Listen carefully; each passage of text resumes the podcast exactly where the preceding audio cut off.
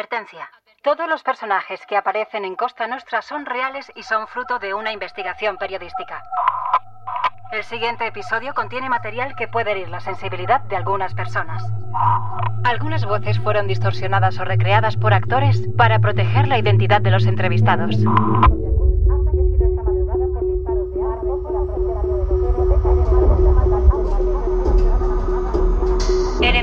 Marcos Yacut ha fallecido esta madrugada por disparos de arma de fuego frente a su domicilio de San Pedro de Alcántara. Marcos era propietario de dos discotecas y diversos locales en Marbella.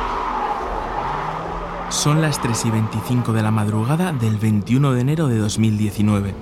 El empresario Marcos Yacut conduce su deportivo negro con matrícula del Reino Unido por las calles de San Pedro de Alcántara. Es una de las zonas más caras de Marbella a medio camino entre Puerto Banús y la urbanización de lujo Guadalmina. Marcos, español de origen marroquí, tiene 49 años y lleva toda su vida viviendo en la ciudad. Es el propietario de varios locales nocturnos en Puerto Banús y es amigo de un inglés que conoce a fondo la noche marbellí, el Relaciones Públicas Gilles Brown. Conocía a Marco porque era mi jefe y mi amigo. La última vez que le vi estaba comiendo con mi editor en un restaurante de Puerto Banús. Siempre estaba haciendo algún trato. Iba en su Bentley y parecía... Le llamábamos el príncipe de Puerto Banús, porque tenía cuatro o cinco negocios y vestía de maravilla. Un tipo pequeño, vestido impecablemente. Había estado revisando los tres bares y probablemente también el club nocturno para asegurarse de que todo estaba bien. Iba conduciendo su Bentley. Llevaría el techo abierto y conducía hasta su casa, que tiene una puerta de garaje corrediza. A las 3 y 26 de la madrugada, Marcos para el coche frente a su casa, una villa blanca de dos plantas. Pulsa el mando a distancia y la puerta del garaje empieza a abrirse. Tarda menos de 10 segundos, una eternidad. La noche es oscura. A esa hora no pasan coches. Nadie ve lo que sucede. Al lado del garaje hay un contenedor de basura. Y de su interior surgen dos sombras. Marcos intenta huir por el asiento del copiloto, pero no le da tiempo. Le alcanzan de lleno 14 balas. 20 más impactan en el coche.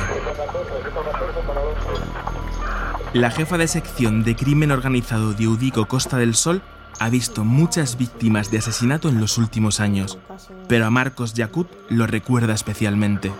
Por la cantidad de tiros que recibió, o sea, no hace falta pegar 20 tiros casi para... Era como, está matado, sí, bien matado, o sea, no se va a levantar. Sí que me sorprendió ver la figura en el suelo con tanto tiro por todo el cuerpo de arriba abajo. and there is still no reason given why. Todavía nadie sabe por qué murió Marco or why somebody wanted o alguien quería matarlo. To this point. Hasta hoy nadie lo sabe. Es lo aterrador, cuando los dos mundos de Marbella colisionan. Esto es Costa Nostra, el lado oculto de la Costa del Sol.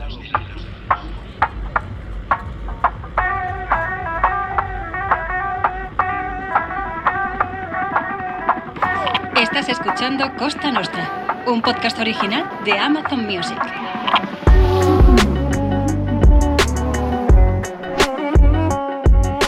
Sábado 12 de mayo de 2018, ocho meses antes del asesinato de Marcos Jacob. Repican las campanas de las 2 menos cuarto de la tarde. A la salida de la parroquia Virgen del Rocío de San Pedro de Alcántara en Marbella, cae un sol a plomo. Menos de 100 pasos separan la iglesia de su coche, un Audi RS3 de color gris. David Ávila Ramos, al que todos llaman Maradona, acaba de asistir a la primera comunión de su hijo. Ahora toca celebrar el banquete. Maradona se sienta al volante. Junto a él, un amigo de la familia. Detrás, su mujer, su hija y el niño que acaba de estrenar su primer traje. Los ojos aún le brillan de emoción. Justo cuando Maradona se dispone a arrancar, un motorista con el casco puesto aparece por la ventanilla como si quisiera preguntarle algo. Maradona se gira hacia él.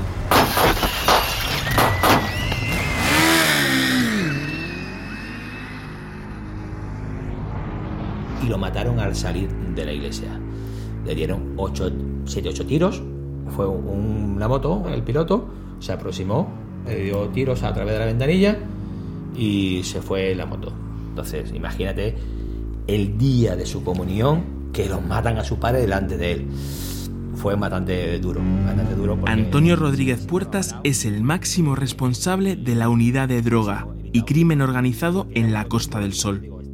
Lo que más le duele es que el asesinato del narco Maradona fue una muerte anunciada, un ajuste de cuentas que podría haberse evitado. Dijimos, oye, te van a matar, eh, no, a mí por qué, yo soy una persona buena, no tengo nada que ver, sí, sí, tú tienes un problema muy serio de cocaína, de un pérdida de cocaína y te van a matar.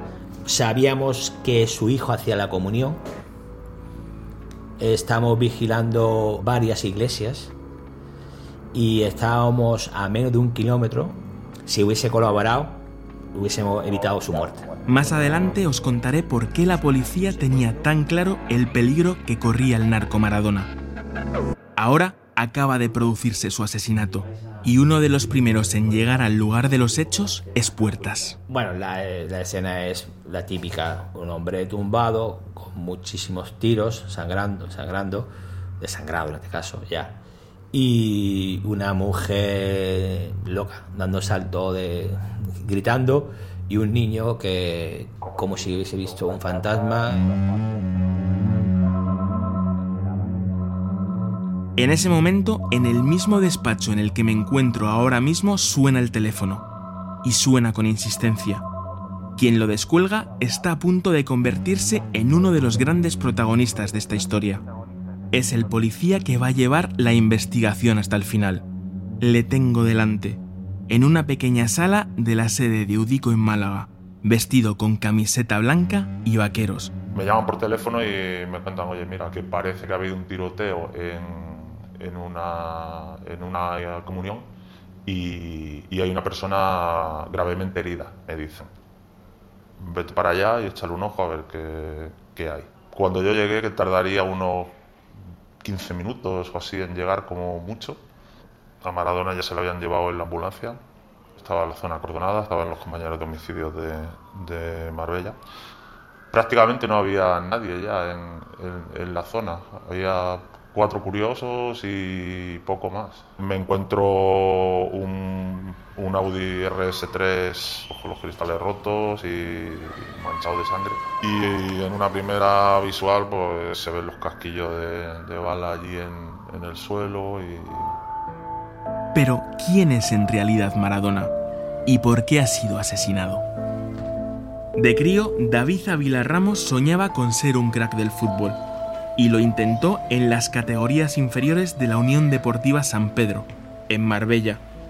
Fue allí donde le pusieron el alias de Maradona. En broma, claro, porque el chaval no daba pie con bola. Colgó las botas y empezó su lenta progresión en el mundo de la droga. Primero buscando fardos por las playas de la Costa del Sol. Luego traficando con hachís. Acabó en la cárcel con su cuñado y al salir dobló la apuesta cambió el hachís por la cocaína. Al principio le fue bien. Se forró, montó un gimnasio y metió pasta en el club de playa Heaven, en Estepona.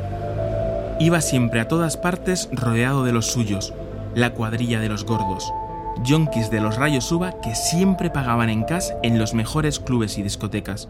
Una persona tenía muy buenos contactos, tenía contactos con, con gente magrebí de alto nivel y digamos que estaba en un punto alto dentro del crimen organizado. No es que fuese un top, pero sí estaba ya estaba subiendo y se metió en un problema. Y el problema es que le debe 9 millones de euros a gente peligrosa. Se habla de un cártel colombiano. También se habla de Zocato, el aspirante a ser el mayor capo del estrecho tras la desaparición del nene. Pero después vuelvo con Zocato. Lo importante ahora es que una gran cantidad de droga no ha llegado a su destino. Y todos los focos apuntan al narco Maradona. Bueno, pues todo apunta a que hubo una caída por una intervención policial en el puerto de Algeciras, que se interviene en 9.000 kilos de cocaína. Eh, eso es mucha cocaína y vale mucho dinero. Maradona era el encargado de facilitar la salida de ese contenedor con, con la cocaína del puerto de Algeciras. Como finalmente fue, fue interceptada, pues cada miembro de la organización tenía sus responsabilidades. Eh, entendemos que, un cargamento de ese calibre pues eh, se invierte muchos millones de euros y, y cada inversor querría recuperar su parte correspondiente.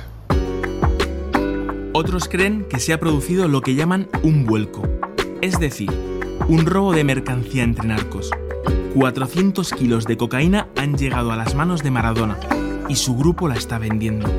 Lo malo es que los auténticos propietarios de la droga se han enterado porque la coca va marcada.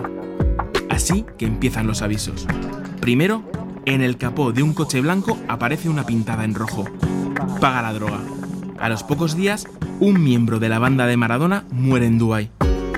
Aparentemente, en un accidente durante una carrera ilegal de coches. Luego van a por el chiringuito y el gimnasio robaron un vehículo todoterreno con el que eh, lo estamparon contra el gimnasio que tenía Maradona en, el polígono de San Pedro y eh, le incendian el, gimnasio.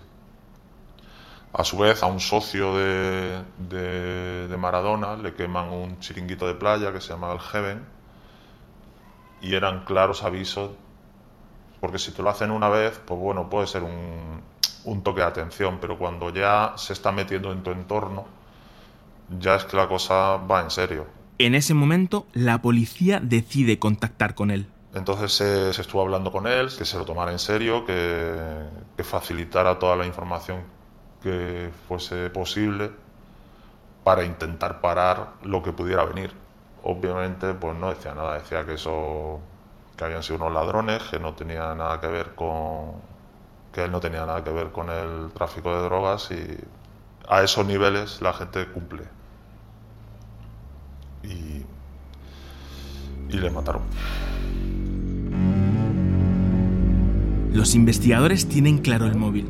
¿Por qué mataron a Maradona? El siguiente paso es saber quién lo hizo, encontrar pistas.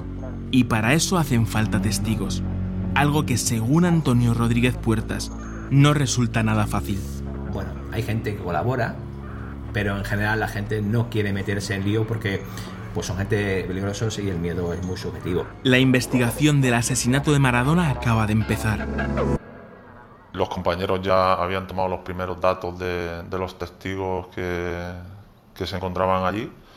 Uno de los testigos estaba en el balcón de su casa, otro testigo estaba paseando por la calle y escuchó los disparos, otro testigo era un, ocupante del propio vehículo que, fue justo en el momento en el que se iba a subir de copiloto cuando, cuando el autor de, los hechos eh, comienza a disparar al Maradona. Y obviamente salió corriendo y hubo que buscarlo para poder hablar con él porque en un primer momento solo teníamos una dirección de, huida del presunto asesino, un varón vestido de negro con casco de moto que huye del lugar en un ciclomotor de alta cilindrada y que coge calle Toledo dirección al centro de, Marbella. Solo teníamos eso. A raíz de ahí, pues empezamos a, ir prácticamente puerta por puerta. ¿Usted ha oído algo? ¿Ha visto algo? Eh, tiene cámaras de seguridad. No será fácil obtener pistas de los testigos. Nunca lo es. La inspectora jefa de la sección de crimen organizado de Udico Costa del Sol lo ha vivido muchas veces. Uf, aquí hay de todo, Antonio. Es verdad que los testigos de los bloques cercanos, que son ciudadanos de Marbella, sí que normalmente colaboran, pero algunos que están en plena vía pública no y ya no sé si es por miedo o porque no saben los datos concretos o porque no quieren problemas. Las razones son, son múltiples. Normalmente los vecinos del lugar sí. Para la inspectora, que los sicarios maten a plena luz del día y en lugares públicos es una novedad relativamente reciente. Le da exactamente igual. Lo que se ve en los últimos años es que lo mismo matan a la una de la tarde que a las 3 de la mañana, que en la puerta de un hospital, que en la puerta de una peluquería. O sea, les da igual. La inspectora ha nombrado una peluquería. Allí se produjo uno de los ajustes de cuentas más recordados en Marbella. Esto ocurrió en 2004 en, Marbella, eh, el crimen de la peluquería Cosmos, que fue eh, un ajuste de cuentas salvaje con un centenar de, proyectiles disparados de, un, de varios Kalashnikov, eh, unos individuos que se bajan de un vehículo encapuchado y abren fuego eh, contra alguien que estaba dentro de la peluquería. El periodista Juan Cano es un veterano de la sección de sucesos de Diario Sur, un clásico entre los periódicos andaluces. Es mediodía en Málaga, y los pocos que están trabajando a esta hora en la redacción ni siquiera levantan la vista del teclado mientras pasamos por delante.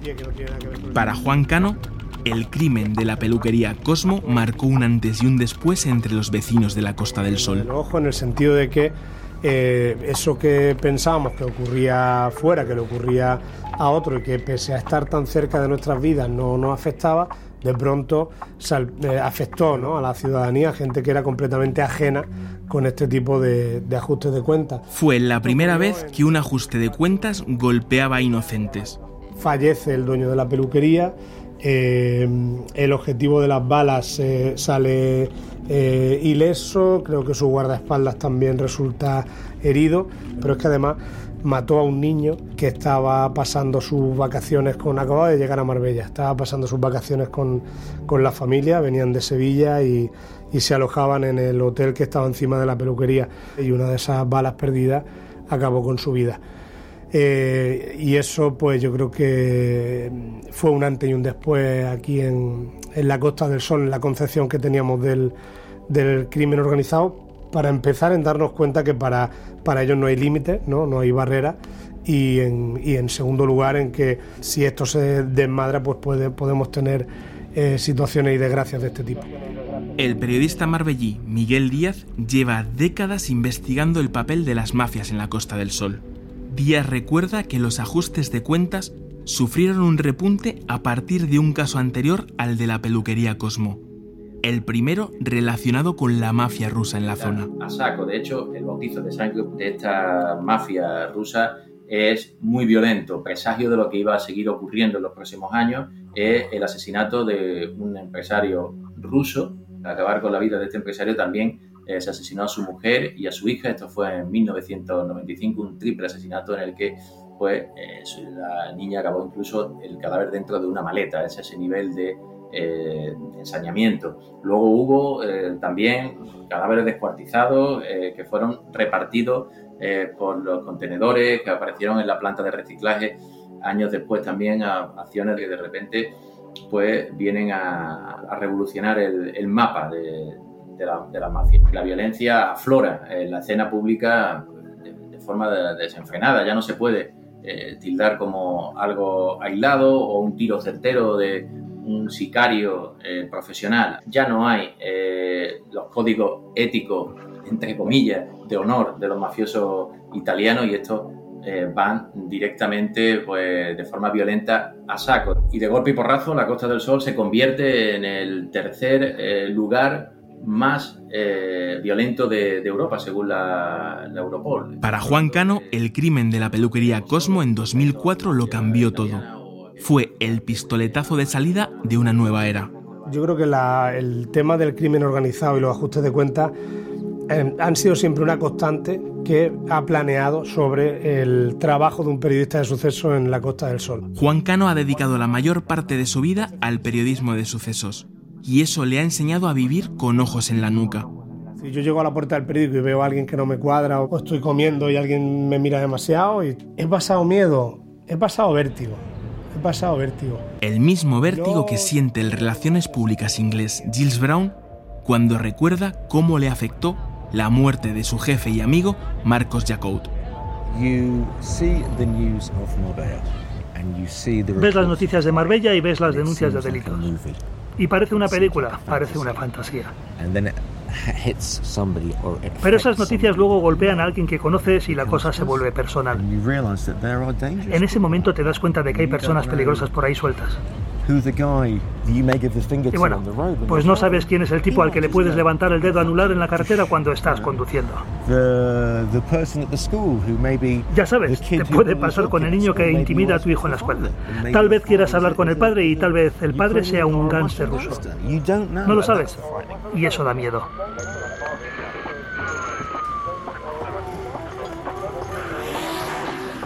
De vuelta en el despacho de la comisaría de Málaga, el inspector encargado del caso del narco Maradona me cuenta que después de un punto muerto, el trabajo se reactiva cuando uno de los testigos afirma haber visto al asesino antes de ponerse el casco.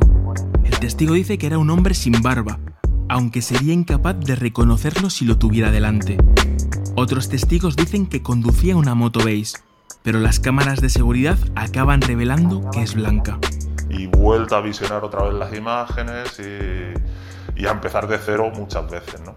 Hasta que finalmente conseguimos centrar la motocicleta, hace un circuito hacia calle Toledo, hacia el Boulevard de San Pedro y de ahí dirección Estepona. Y al quinto día del asesinato, el, el, día 12 asesinaron a Maradona, pues el día 17 por la tarde-noche localizamos la motocicleta en el interior de una urbanización de, Estepona. La policía científica toma muestras de los puños de la moto y encuentra rastros de pólvora. Lo cual nos afianzaba mucho más de que efectivamente esa era la, motocicleta. A raíz de ahí, pues obviamente se centra todo en, en esa urbanización, Recuperando las imágenes de, seguridad de esa urbanización, pues se observa como el día anterior ya la motocicleta sale con, una persona vestida de negro con el, con el casco, con la matrícula amarilla. La policía deduce que se trata de una especie de ensayo para calcular el tiempo que se tarda en llegar a la iglesia donde se va a celebrar la comunión.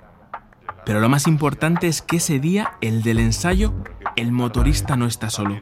Le da cobertura a un coche que resultará clave en la resolución del caso. Se observa cómo sale de, allí la motocicleta y cómo le da cobertura un Volkswagen Polo azul que ya sí logramos vincular con, un grupo de, personas que, que eran de nacionalidad eh, sueca en su mayoría y, danesa. El utilitario azul está alquilado a nombre de una mujer que la policía no tarda en relacionar con el joven líder de una peligrosa banda de sicarios suecos. El motorista, el presunto asesino de Maradona, sería su mano derecha, un marroquí que se exhibe en las redes sociales disparando contra una diana en forma de silueta humana. Una vez que ya tenemos identificados al, al grueso de los suecos, pues nos centramos en, ver sus contactos, su modus vivendi, ¿no? A qué se, que se dedican aquí, si le estaban dando apoyo a otra organización. Lo que estaban pretendiendo era como establecerse aquí en, la Costa del Sol como un grupo serio de sicariato, o sea, de, de decir, si tenéis un problema, llamarnos. Un mes después del hallazgo del coche de color azul, se produce otro ajuste de cuentas en Marbella y como en las novelas policíacas más retorcidas, la víctima resultará ser quien sentenció a Maradona. Su nombre es Sofian Ahmed Barrak, pero todo el mundo lo conoce como Zocato. Algunos lo señalan como el verdugo del nene, el mítico traficante desaparecido en 2014. En cualquier caso, Zocato parece destinado a convertirse en el mayor capo del estrecho. Ese sí era un top 10, de más alto nivel que Maradona, mucho más era ceutí, pero estaba afincado aquí en Marbella. Y desde nuestro punto de vista pensamos que el Zocato con Maradona tenían participación en esos 9.000 kilos aprendidos, que hay desavenencias entre los dos. La tesis de los investigadores es que es Zocato quien presiona a Maradona para que le pague la coca que no ha llegado a su destino. Y también quien contrata a delincuentes de la costa de Gibraltar para que le quemen el chiringuito y el gimnasio. Zocato también sería quien paga a los pistoleros para que asesinen al hijo de Maradona. Dicho así, Zocato parece el malo de James Bond, hasta que el día 20 de agosto de 2018, a las 3.30 de la madrugada, Zocato recibe una llamada. sale de su casa mirando al móvil con preocupación y la trama da un vuelco repentino.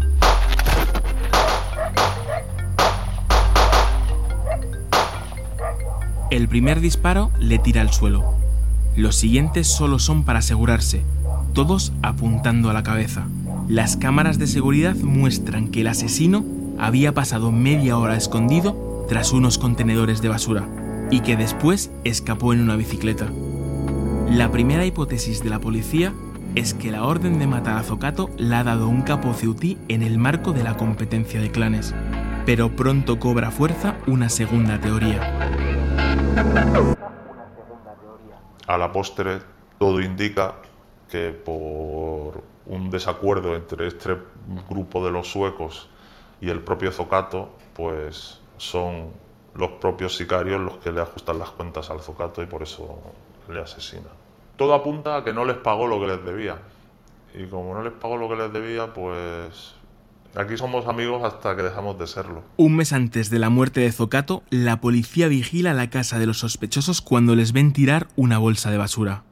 Dentro encuentran una baliza para el seguimiento de vehículos y tres móviles encriptados. Todas las comunicaciones que, se hacen por, parte de estos grupos se hacen con, terminales encriptados. Eh, aunque intervengas teléfonos, no vas a escuchar nada porque la seguridad prima ante todo para ellos.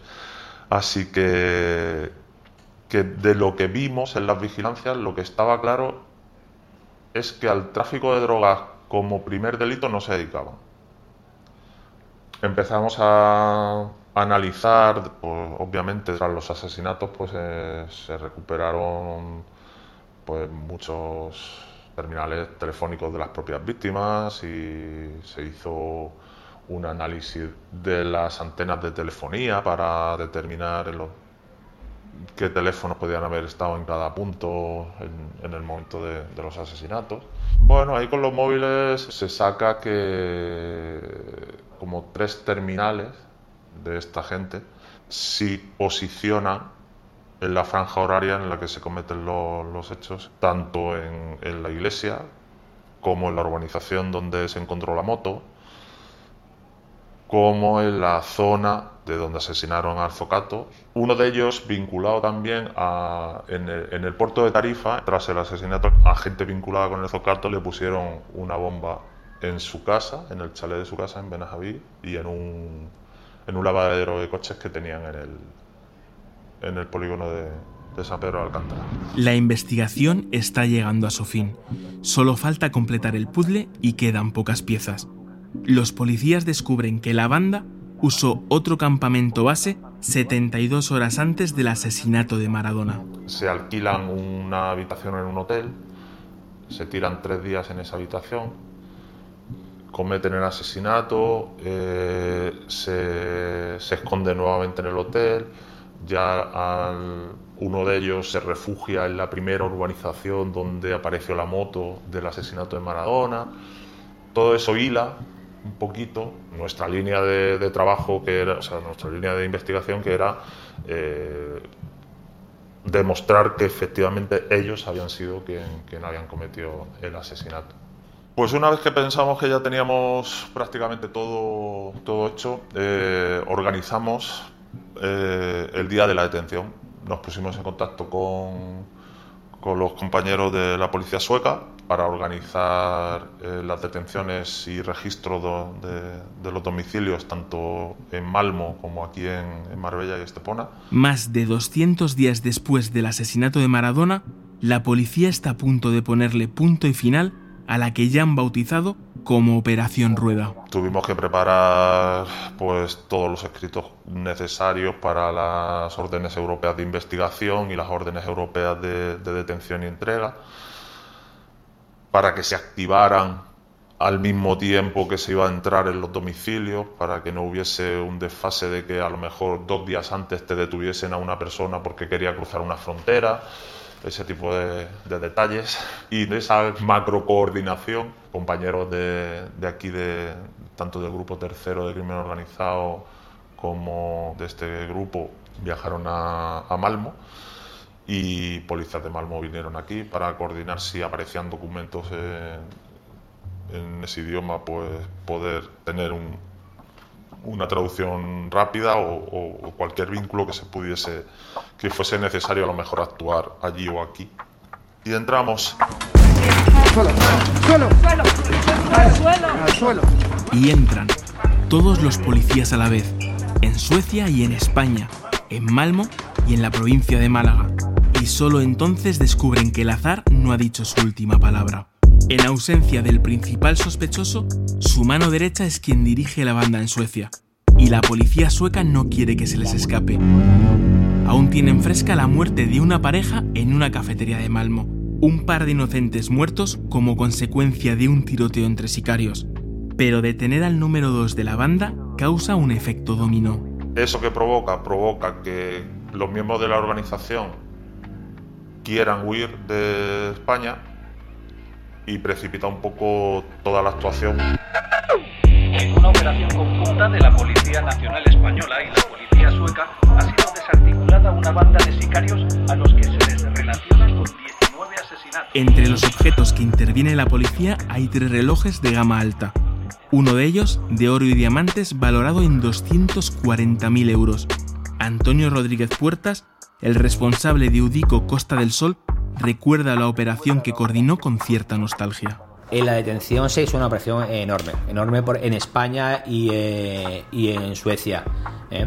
Eh, entonces lo trabajamos conjuntamente. Yo lo coordiné, pero evidentemente yo no era el principal. Evidentemente había unos grupos trabajando, dos grupos en concreto, pero alrededor de esos dos grupos había un montón de policías más en funciones de unidad de asalto, guías caninos, y se hizo una operación internacional que se tuvo muchísima gente. Personalmente, eh, creo que sirvió de modelo para los futuros, eh, para las futuras investigaciones sobre hechos similares. Fuimos uno desde el minuto cero hasta hoy y eso no es fácil de hacer en equipos de trabajo diferentes. Esta investigación fue un antes y un después.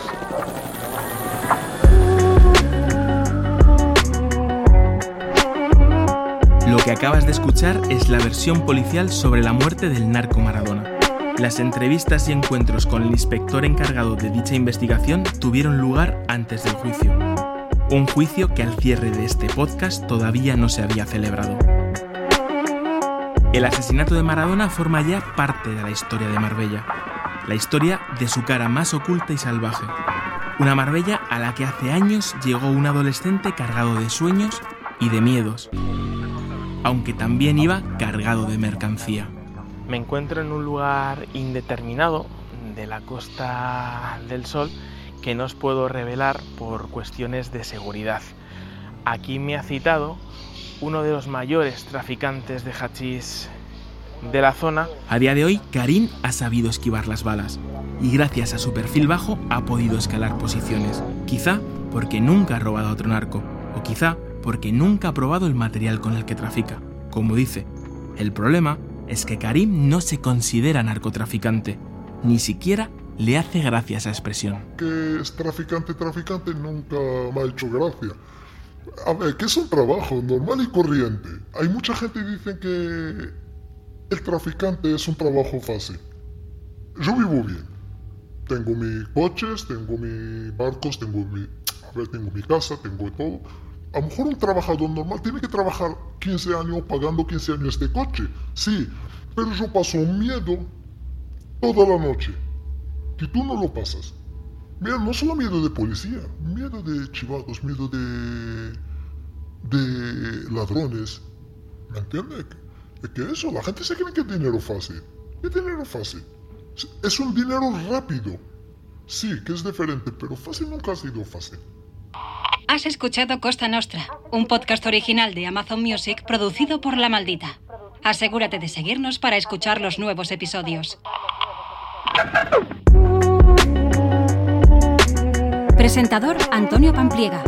Director Pedro García Campos. Diseño de sonido Teo Rodríguez.